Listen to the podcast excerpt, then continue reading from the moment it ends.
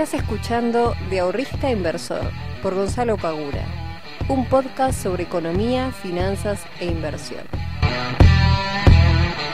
Muy buenos días, muy buenas tardes, muy buenas noches para todos y para todas. Bienvenidos a un nuevo capítulo del podcast de Invertir en Conocimiento. Es el capítulo número 84. Eh, mi nombre es Gonzalo Paura, soy el fundador de Invertir en Conocimiento para aquellos los que no me conozcan, los que son nuevos en el podcast, porque todos los días se viene sumando un montón de gente. Así que les agradezco a todos ustedes los que estén compartiendo el podcast. Eh, para los que no me conocen, como les dije, mi nombre es Gonzalo, soy el fundador de Invertir en Conocimiento y nos dedicamos a la enseñanza financiera. Y en este podcast vas a encontrar información que te va a ayudar en este camino, en este proceso que todos hacemos cuando comenzamos a querer empezar a invertir, para que tengas herramientas que te sean útiles, para que tengas conocimientos que te sean útiles y no cometas ciertos errores que aquellos que se aventuran sin capacitarse previamente suelen cometer. Así que tenés un montón de capítulos para poder escuchar, escúchatelos todos, tenés los... Eh, los videos que tenemos en YouTube, en Instagram también subo un montón de cosas que te van a ser súper interesantes. Así que en todos los canales en todos los medios en donde nos vas a encontrar, podés encontrar un montón de información que te va a servir mucho. Bien, mientras estoy grabando esto, el mercado está abierto. Hoy decidí grabar el podcast temprano, así no me tengo que quedar hasta tarde después grabando el podcast. Eh, y el mercado en este momento está abierto. En Argentina estamos cayendo casi casi que un 4%, eh, lo cual es bastante lógico. Si nosotros nos ponemos a pensar la suba que tuvo el índice eh, a partir de marzo, después de marzo, perdón, a partir de abril, luego de la terrible caída de la pandemia, es bastante lógico y es bastante sano, aparte que el mercado empiece a retroceder un poco para, bueno, justamente tomar fuerza, convalidar que esta suba es real, que no es una cuestión meramente especulativa y, luego, si la tendencia no se cae, si no cambia de, alcista a bajista, podemos ver que en el horizonte tenemos una suba eh, en el largo plazo. Siempre tengan en cuenta cuando están analizando mercados, que los mercados, por más de que tengan fluctuaciones en el corto plazo, nosotros lo que tenemos que analizar es cuál es la tendencia de largo plazo. Porque en definitiva, a menos que ustedes sean traders, a menos que ustedes se dediquen a lo que son transacciones cortas, en definitiva nosotros lo que buscamos es, bueno, generar dentro de un montón de tiempo un gran capital para que con ese capital después hacemos lo que queramos, ¿no? Compramos una casa, este, un auto, nos vamos de vacaciones, o no sé, lo que fuere.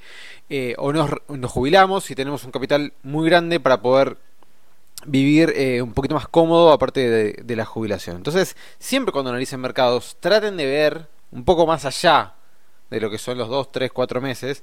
Pasa que hoy justo hablaba con una con, con Inés, una chica que, que hizo la, la, prueba en la, academia, que, mm, que justamente estábamos hablando de eso, ¿no? Y me decía, che, pero ¿cómo puede ser que para, para tener, para poder vivir de dividendos, yo tengo que tener una cartera tengo que tener mucho dinero invertido en acciones para poder vivir de los dividendos que pagan las empresas. Y sí, sí, la realidad es que sí.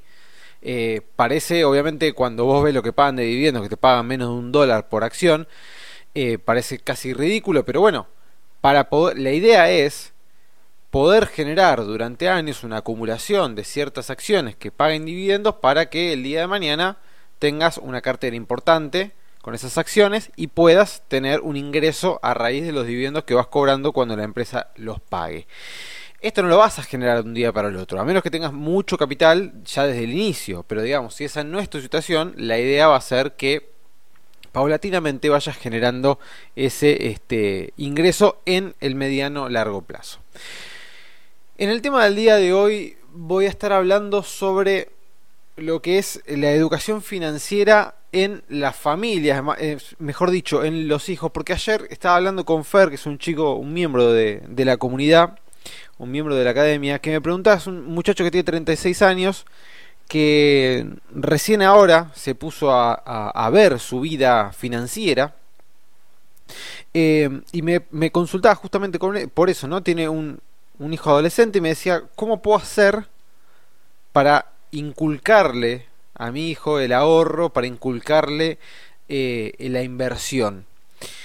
Que es una pregunta que realmente que me han hecho más de una vez. No sé por qué recién ahora lo estoy hablando en este podcast, pero me la, me la han hecho más de una vez. Creo que en la charla que hice cuando fundé Invertir en Conocimiento me la hicieron.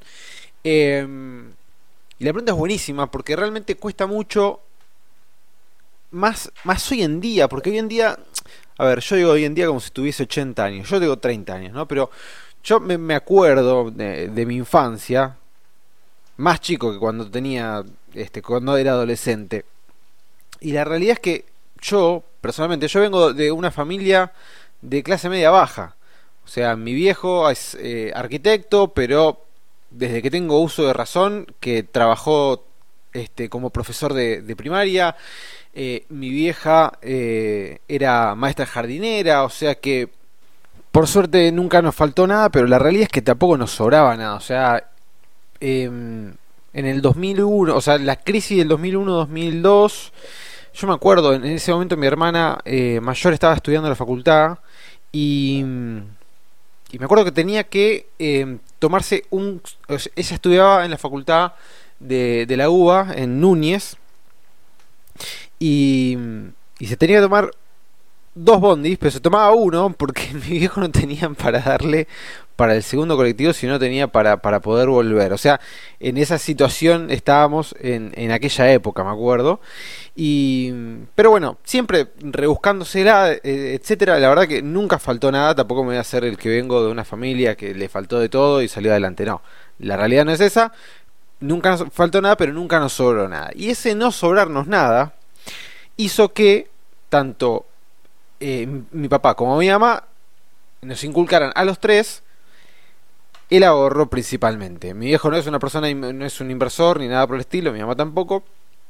Eh, pero sí son los dos muy ahorristas, o sea, tienen mucho cuidado con, el dinero, tratan de no malgastarlo, sobre todo mi, eh, mi papá, ¿no? Entonces, me inculcaron los dos el hecho de, bueno, el dinero cuesta conseguirlo. Yo me voy todos los días a trabajar desde las 7 de la mañana hasta las 6 de la tarde para que a vos no te falte nada, para que vos tengas este el plato de comida, para que vos puedas tener tus útiles para ir a la escuela, para que puedas tener un poco de dinero para comprarte algo en el cole, etcétera, etcétera. Pero cuesta, o sea que cuidalo. Y una de las cosas, me acuerdo, por ejemplo, eh, yo cuando, sí, más o menos a los 14, 15 años, o un poquito antes también, empecé a tocar la guitarra, ¿no? Empecé a practicar guitarra y en su momento, en llegado momento, quise cambiar a lo que era una de la guitarra que yo, una guitarra eléctrica. ¿Qué pasa?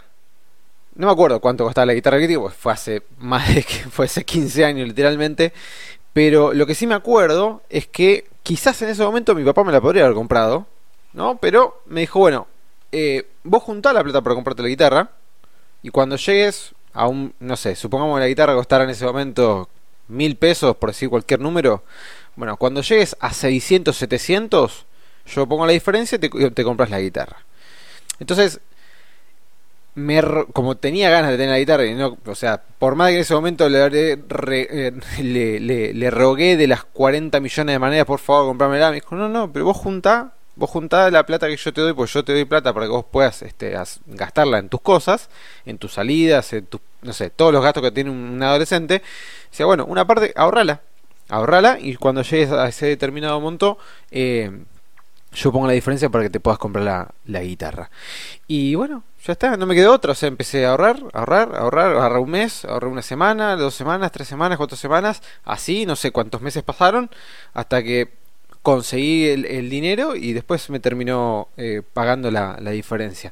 Que hoy en día yo lo que veo, por ejemplo, es que con los chicos más, eh, los adolescentes, los pibes tienen todo, o sea, tienen celulares, tienen tablets, tienen, este, bueno, la compu, la notebook, o sea, tienen todos los dispositivos habidos y por haberlos tienen, eh, la Play, si sale la Play 5, le compran la Play 5, si sale el nuevo iPhone, le compran el nuevo iPhone, o sea, no, no sé, ya no me voy a meter en si está mal, si está bien, eso no, no, no voy al caso. A lo que quiero llegar es, creo que hoy hay muchas más facilidades y que los chicos tienen muchísimas más cosas de lo que yo me acuerdo, por ejemplo, que a la misma edad de un pibe de 15 yo tuve. Eh, y me parece que para aquellos que son padres eh, o madres de chicos adolescentes que están empezando a, manejar su dinero, por más de que no sea trabajando, pero le empezás a dar quizás una mensualidad o algo por el estilo, que de alguna manera tenemos que inculcarle a ese chico de que si yo te doy todos los meses para gastar, eh, no sé, mil pesos, que esos mil pesos, primero que todo, si te los querés gastar, gástatelos. Pero esos mil pesos que yo te estoy dando, a mí me cuesta mucho conseguirlo porque paso muchas horas de mi vida trabajando para que vos los puedas tener. Eh, así que no los derroches. Y si te gastas los mil pesos, no hay más plata. Y se terminó. Porque también esa es la otra, ¿no? O sea, vos le das mil pesos, el pibe se lo gasta la primera semana y después te dice, che, necesito más.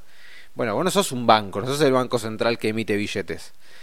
Entonces, en ese sentido, me parece que una buena, una buena forma, eh, que ayer lo comentaba con Fer, una buena forma que se puede llegar a dar para los, para los incentivar el ahorro en los más jóvenes, es el hecho de, bueno, justamente generarle un incentivo que lo lleve a ahorrar. Eh, por ejemplo, vamos a suponer que vos a tu hijo o tu hija le das una mensualidad de mil pesos o dos mil pesos o tres mil pesos, no sé, lo que sea. Vamos a suponer tres mil pesos. Mil pesos me parece que me quedo bastante corto. Eh, supongamos que le das tres mil pesos para que gaste en, no sé, salidas al cine con los amigos o cualquier cosa. Y te dice que se quiere comprar, vamos a ir con el ejemplo de la guitarra. Bueno, fantástico.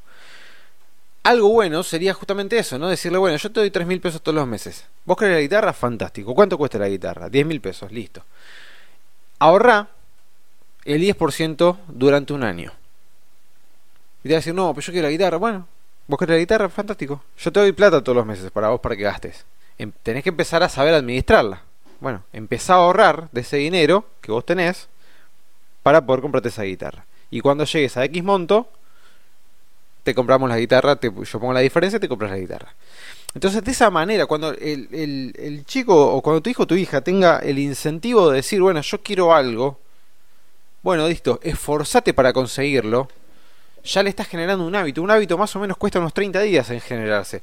Si vos lográs que tu hijo o tu hija genere durante varios meses el hábito de ahorrar una parte de esa mensualidad que vos le estás dando, eso en el largo plazo, cuando ya deje de ser adolescente, se, eh, se, reciba del secundario y empieza a trabajar, ya lo va a tener este, incorporado. Entonces cuando empieza a obtener su dinero y vea que ahora ya va a tener que dejar de depender de papá y de mamá y que va a tener que salir a buscar trabajo y que ese trabajo le va a demandar 8 o 9 horas de su vida con suerte todos los días eh, y le van a pagar seguramente poco porque es el primer trabajo. Entonces le va a costar y se va a dar cuenta del el valor de que vos hacías cuando le dabas plata. Que eso es lo mejor que le puedes llegar a, a transmitir a tu hijo. Porque si vos le das absolutamente todo, le brindás absolutamente todo porque vos crees que tenga todo, cuando salga al mundo real y se encuentre que no todo es así, que nadie le va a dar algo gratis, como le dabas vos, se va a chocar contra una pared muy fuerte. Y cuando vea que no le empieza a alcanzar la plata para poder comprarse las cosas que papá y mamá le regalaban, va a ser también un golpe bastante importante. Entonces, me parece que inculcar el ahorro en principio es un hábito muy bueno que se puede llegar a forjar desde pequeño y después y después inculcarle la inversión. Porque ayer Fer me decía, bueno, pero también quiero que vea cosas de inversión. Quizás un chico adolescente, a menos que ya veas que le puede llegar a gustar algo de eso, es como más difícil que empiece a interiorizarse en eso. Pero eh, una vez generado el hábito del ahorro, que lo puedes hacer de esta manera, ¿no? Una vez que tenga algo que se quiera comprar, que destine una parte de eso que vos le das todos los meses para, eh, para que lo ahorre y con ese ahorro poder comprarse lo que quiere. Una vez que logra eso, recién ahí pasar al siguiente paso y decirle, bueno, mira, existe algo que se llama inflación, existe algo que se llama tasa de interés, existe algo que se llama inversiones, algo que se llama plazo fijo, algo que se llama dólares, y ir explicándole ese tipo de terminologías, ese tipo de cuestiones que uno las tiene casi incorporadas por los que trabajamos, ya sabemos lo que es la inflación, ya sabemos todo eso, eh, pero eso ir incorporándoselo, incorporándoselo de a poco. Porque si vos le tirás un libro de inversiones a un pibe de 14 años, a menos que sea un fanático de eso, ya desde el vamos, es muy difícil que le pueda llegar a gustar. Pero te puedo asegurar que si vos lográs que un chico de 15, 16 se interese con eso, cuando empieza a trabajar, empieza a generar su propio dinero, empieza a generar su ahorro, y cuando tenga su ahorro lo empieza a invertir, un pibe de, 20, de 18 que empieza a trabajar a los 30 años, si hace las cosas bien, durante esos 12 años que tiene para ahorrar y para invertir, va a tener un capital bastante interesante. Y va a ser un muchacho, una chica de 30 años, con un buen capital, que lo logró a raíz de las cosas que vos le inculcaste de chico. Entonces, creo que algo fundamental es, primero que nada, no eh, dejarles tan fácil el hecho de, toma, te doy absolutamente todo. ¿Querés la nueva Play? Te la doy. ¿Querés el nuevo iPhone? Te lo doy. ¿Querés... Porque en definitiva, en el fondo, en el trasfondo de todo eso, yo no sé cuán bien le estás, este, le estás dando a esa persona que tenés este, al lado tuyo. Porque la verdad que yo, por ejemplo, la guitarra me la compré yo. O sea, mi papá puso la diferencia, pero la, gran parte de, del importe lo puse yo. El primer auto yo me lo compré. Este, transpirando todos los días, trabajando desde siempre. Eh, ahorré peso por peso y me lo compré yo. Eh, cuando lo cambié, lo mismo. O sea, junté de vuelta dinero y cambié el auto. Eh, así hasta por llegar a mi primer auto cero kilómetro cuando tenía 23, 24 años. O sea, todo eso lo, lo fui haciendo de a poco. Lo fui haciendo de a poco. Pero gracias a que en su momento me inculcaron que de una parte de lo que yo ganaba tenía que juntarla. Para después poder conseguir mis objetivos. Y ese tipo de cosas me parece que son súper valiosas, son súper interesantes para empezar a inculcárselo a los chicos. Decirle, mira, vos querés esto, bueno, fantástico, empezá a hacer esto para poder conseguirlo. Bueno, un ejemplo, pero que eso ya era muy chico, no sé qué edad tenía, creo de 10 años, una cosa por... No, menos. Creo que tenía 8, 7, no sé, no me acuerdo. Que también yo me, no, me, no me acuerdo que me quería comprar... Ah, sí, me quería comprar unos Playmobil. Me acuerdo. Eh, este, y mi, mi, mi, mamá lo que hacía era, bueno, me decía, bueno, eh, lava los platos y yo te doy un peso por lavar los platos. Y algunos dirán, che, tu vieja es no te puede estar dando un peso por ir a lavar los platos. Bueno, pero listo, yo le, a, mi vieja zafaba de, de lavar los platos, yo ganaba un peso, que en ese momento no me acuerdo cuánto era, pero me acuerdo que, que, era eh, en su momento dinero. Y, y yo me compraba mi Playmobil después y era feliz, ya está y los dos ganábamos y de paso me inculcaba que, tenía que esforzarme para conseguir las cosas. Y hoy en día no hay nada más, o sea, para mí no hay nada más lindo, no hay, no hay satisfacción más grande que te pueda llegar a dar en la vida que conseguir algo por mérito propio. A mí me podría, no sé, a mí mañana me dicen, toma, te regalo este auto, fantástico, voy a estar contentísimo si me regalas un auto. ¿Quién, o me regalan una casa, bueno, buenísimo, gracias, te recontra agradezco, sos el mejor del mundo. Ahora, si yo logro comprar ese auto por mi mérito, el, sabor final es totalmente diferente. No tiene nada que ver una cosa con la otra. Eh, es muy lindo recibir, es muy lindo recibir un regalo de una persona que te quiere, que te quiere agasajar, pero es mucho más lindo, mucho más lindo conseguirlo por, por mérito propio. Y, y creo que yo todavía no tengo hijos, pero bueno, ya claramente este tipo de cosas se las voy a inculcar, pero me parece que eh, enseñarle buenos hábitos, como puede llegar a ser en principio el ahorro, como puede llegar a ser las inversiones, como puede ser educarlos, ¿no? Ayer le preguntaba también a, Fer, le decía, él me decía, bueno, pero le puedo dar un libro y podemos empezar por este libro. ¿Y qué, qué, qué hace más tu hijo? ¿Es una persona que lee mucho? ¿Es una persona que, que le gusta más educarse por el lado visual? o por el lado auditivo. Porque capaz vos tenés tu hijo o tu hija que no, no le gusta leer mucho, pero le encanta ver, no sé, documentales o le encanta ver eh, cosas en YouTube, o le encanta escuchar podcasts, o le encanta... Bueno, hay que buscar hay que buscar la manera no siempre es leer leer libros porque hay gente que no le gusta leer libros pero le encanta educarse a través de videos o le encanta educarse a través de un podcast. No hace falta leer solamente libros para estar educado. Entonces esa, esa beta también hay que buscarla, ¿no? A ver de qué manera la, el, tu hijo, tu hija, eh, son, puede llegar a tener más afinidad con cierto contenido, si un contenido visual o un contenido audiovisual, no sé, hay que buscarle la, la, la, forma para que los chicos estén constantemente educados y no solamente estar ahí en la play jugando a, los, a los jueguitos, que obviamente tiene que, que, ver con una cuestión de edad y, y todos la hemos pasado, pero pero siempre tratar de inculcarle este tipo de hábitos ya de chicos después de grande te lo van a agradecer un montón sinceramente. Te lo van a agradecer un montón. Yo agradezco por más de que haya renegado en su momento cuando yo quería la guitarra estaba encaprichadísimo con eso quería quería eso quería quería como cualquier pibe que quiero quiero quiero y me decían no no no no no bueno no si es no es no. Mismo con las salidas, qué sé yo, cuando todavía no trabajaba, ya empezaba a salir este de noche con mis amigos, etcétera, era, che, va, necesito plata para salir, no, no tengo. Bueno, pero quiero salir, bueno, yo no tengo plata. Fíjate, o sea, eh, yo te doy plata todos los días para ir a la escuela. Si querés salir, yo no te puedo dar todos los fines de semana X cantidad de dinero para que salgas. Yo te doy plata todos los días para que vayas a la escuela. En vez de gastártela eh, entera para comprarte tres cocas y cuatro sándwiches, comprate dos cocas y un sándwich y el resto ahorratelo para poder salir el fin de semana. Eh, con ese tipo de cosas muy muy pequeñas, en el largo plazo podés llegar a hacer cambios muy grandes en actitudes eh, que pueda llegar a tener esa persona que le estás tratando de inculcar estos micro mm, enseñanzas. Que a veces no hay que eh, no hay que decir para que el otro aprenda sino también transmitir. O sea si vos sos una persona que derrochás que estás totalmente patinando tu tarjeta de crédito por cada postnet que veas es muy difícil que eh, que tu hijo que está viendo que vos sos un derrochador tenga buenos hábitos de ahorro de consumo entonces es, muy importante también enseñar desde, eh, desde la práctica, ¿no? Tratar de transmitir lo que uno hace. ¿sí? Si tu hijo te ve que estás leyendo todos los días unas 10 páginas de un libro, eh, lo más probable es que en algún momento eso lo replique. Lo replique.